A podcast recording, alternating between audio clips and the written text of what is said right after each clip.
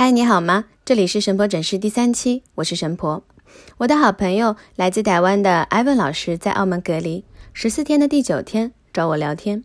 她有个闺蜜煲电话粥，抱怨自己改变了那么多，还是得不到爱。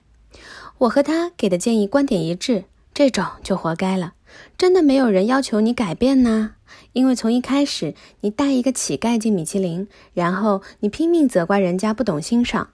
除非那位卧薪尝胆的朋友立志拿奥斯卡，在内心滴血的状况下，还要忍受来自对方的冷漠、忽略、贬低和随时可以放弃你的不安全感，关键还要骗自己那个雕塑一样冰冷的对方，有一天真的会改变，然后无可救药的爱上。当然也可以，不过最好做戏做全套，一直等到量变到质变，花瓶变影后喽。所以你是茨威格一个陌生女人的来信那个主角喽？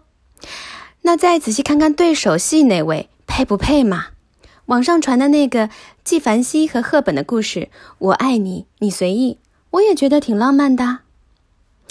骂人真的好爽啊！大家五一快乐！有困难可以请我吃饭哈。